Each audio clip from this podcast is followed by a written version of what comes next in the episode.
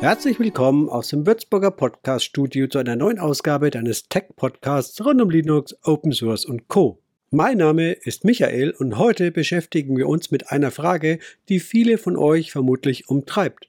Soll ich 2023 endlich auf Linux wechseln? In diesem Beitrag gibt es meine Tipps für deine ersten Schritte. Schritt 1. Es ist meistens viel unkomplizierter, als du überhaupt denkst ist es erst einmal egal, ob du derzeit Windows oder Mac OS verwendest.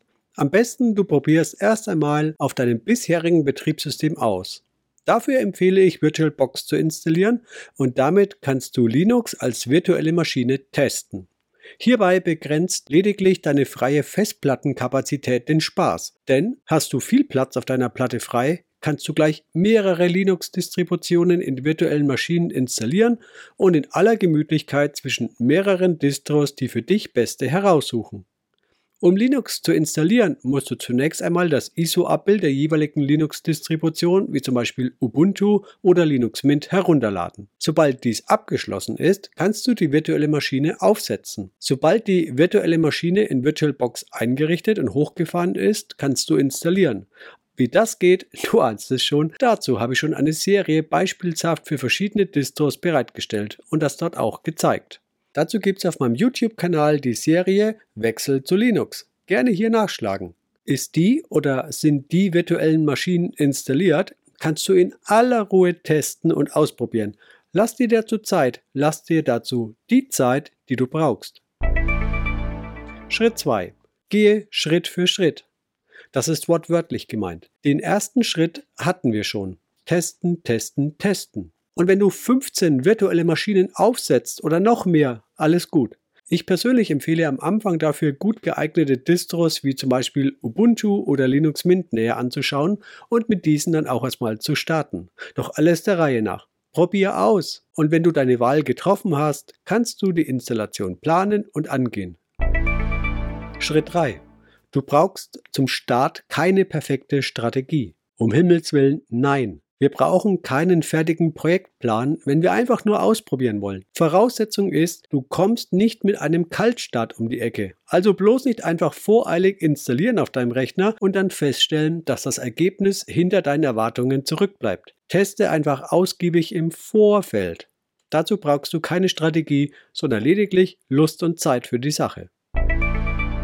Schritt 4. Sei ein halbes Jahr oder ein Jahr lernbereit.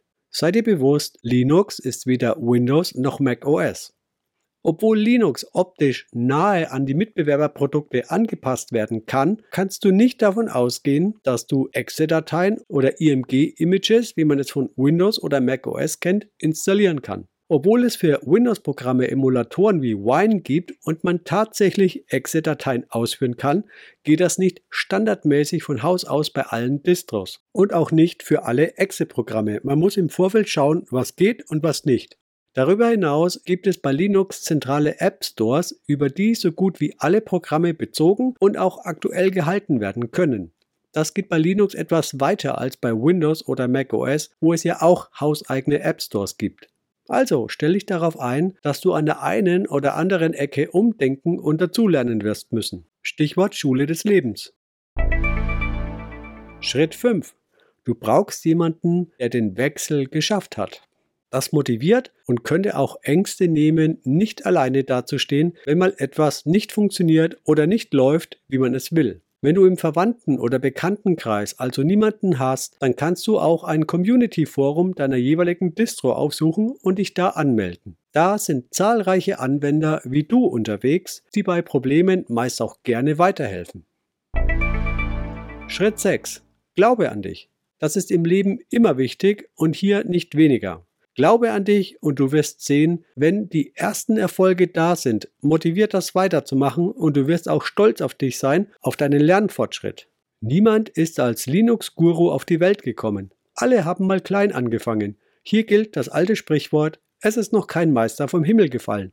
Also sei nicht frustriert, wenn nicht immer alles gleich auf Anhieb funktioniert, vor allem am Anfang. Schritt 7. Was wäre der schlechteste einzutretende Fall für dich? Das solltest du dir schon vorher überlegen. Folgst du meinem Vorschlag, dann ist das Risiko nahezu null. Im Zweifelsfall schrottest du halt eine virtuelle Maschine, aber du verlierst niemals dabei deine persönlichen Daten. Daher empfehle ich immer, in VMs zu testen. Da kann kaum was passieren.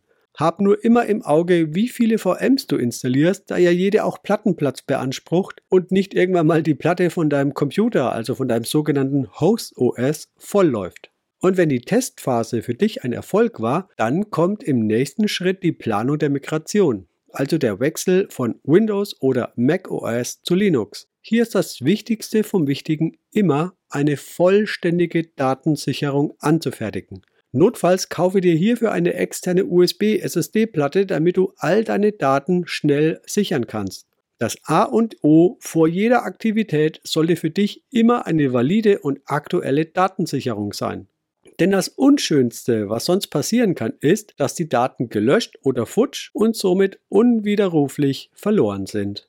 Eine externe Platte kostet dich heutzutage nicht mehr die Welt.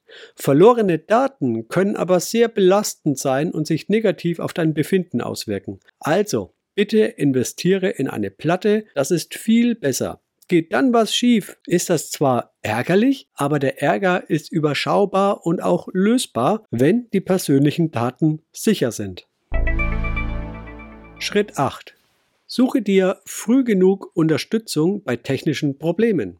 In der Phase der VMs testen ist das noch nicht so wichtig. Aber wenn du die Phase erfolgreich abgeschlossen hast und der Wechsel zu Linux ernsthaft in Planung steht, solltest du prüfen, wer dir kurzfristig helfen könnte, wenn es in Problemsituationen hineingeht, die du mit deinem Wissen kurzfristig nicht lösen kannst. Ich hatte vorhin schon erwähnt, dass Foren oftmals gute Hilfe bieten. Doch wenn du nur einen Rechner hast und den mit Linux aus welchem Grund auch immer jetzt nicht zum Fliegen bekommst, hilft dir ein Online-Forum auch wenig. Aber es gibt Supportangebote. Diese sind in der Regel mit einer kleinen Gebühr verbunden. Aber sei mal ehrlich, wenn deine Waschmaschine kaputt ist, dann rufst du doch auch einen Handwerker und bist bereit, ihn für seine Arbeit zu entlohnen. Also schau vielleicht besser im Vorfeld mal, wo du im Problemfall Unterstützung für deine Distro bekommen kannst. Schritt 9. Ändere dein Umfeld. Hier ist nicht gemeint, dass du jetzt umziehen sollst, doch gibt es manchmal auch Situationen, wo man in festgefahrenen Kreisen unterwegs ist. So ist es mir selbst mal passiert, in einer Runde unterwegs gewesen zu sein, wo alle überzeugte macOS-Nutzer waren. Ja, ich nutze selbst auch macOS, aber habe halt bevorzugt Linux und die Diskussionen waren zum Teil schon sehr ermüdend mit der Zeit, weil man einfach merkte, dass es weniger um fachliche Substanz, sondern um subjektive Herangehensweise oder Wahrnehmung ging. Also jemand, der voll und ganz eingefleischter Apple-Fan ist, wird für viele Vorzüge von Linux nur sehr schwer empfänglich sein. Hier können Diskussionen dann im Sand verlaufen.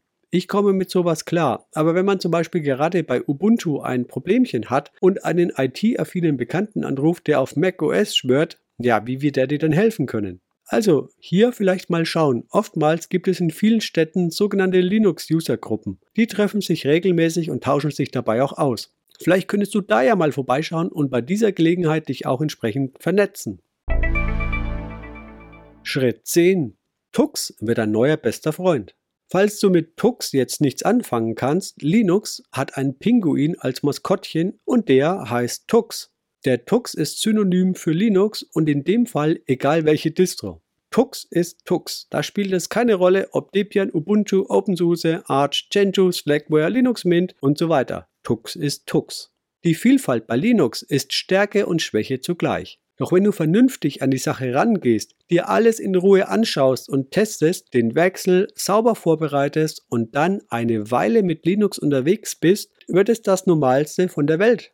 Für mich ist Linux genauso normal wie Windows oder Mac OS. Wichtig ist, Geduld zu haben im ganzen Prozess. Und wenn du mit Ubuntu startest und eine Weile mit Ubuntu unterwegs bist, lass dich nicht verrückt machen, weil viele sagen, dass das eine Anfängerdistro ist, die man nur am Anfang nutzt. Das ist totaler Quatsch und nicht mehr als Nebelkerzen. Ubuntu ist einsteigerfreundlich, wie zum Beispiel Linux Mint oder Soren OS es auch sind. Was heißt das? Die Distros haben einen klaren Fokus. Linux nutzerfreundlich und einfach zu gestalten. Man muss eigentlich auch nicht mehr das Terminal nutzen, sondern kann alles grafisch machen und hat in vielen Fällen auch grafische Assistenten. Ist das jetzt schlimm? Für mich nicht. Es kommt auf die Wechselmotivation an. Wenn du zu Linux wechselst, um alles zu kontrollieren und beherrschen zu können, geht das genauso wie zu sagen, ich habe eine quelloffene Plattform, wo meine Nutzerdaten nicht in der Cloud sind oder ich genötigt werde, dorthin alles auszulagern. Alles das ist Linux und da Linux so universell ist, dürfte der Tux in vielen Fällen auch dein neuer bester Freund werden. Bei mir hält diese Freundschaft nun schon über 20 Jahre an. Ich habe viele Distros kennengelernt, Manche der Distros gibt es schon gar nicht mehr. Ich habe von zart bis hart alles getestet. Am Ende kommt es für mich auf die folgenden Punkte an. Kein Cloud-Zwang, also weder für das Nutzerkonto noch für die Daten. Zuverlässiger und einfacher Betrieb. Geringer Wartungsaufwand. Langzeitpflege über mehrere Jahre. Stabilität und Beständigkeit. Das sind für mich die wichtigsten Gründe und deckt meine Bedürfnisse sehr gut ab. Was sind für dich die wichtigsten Punkte und welche Schritte würdest du Umsteigern aufgrund deiner Erfahrung mit auf den Weg geben? Gerne kannst du deine Erfahrungen mit uns in den Kommentaren teilen, also einfach mal reinschreiben. Das war die heutige Podcast-Folge. Wenn du über iTunes zuhörst, freue ich mich über eine 5-Sterne-Bewertung. Vielen Dank für die freundliche Aufmerksamkeit und bis zur nächsten Ausgabe. Ciao!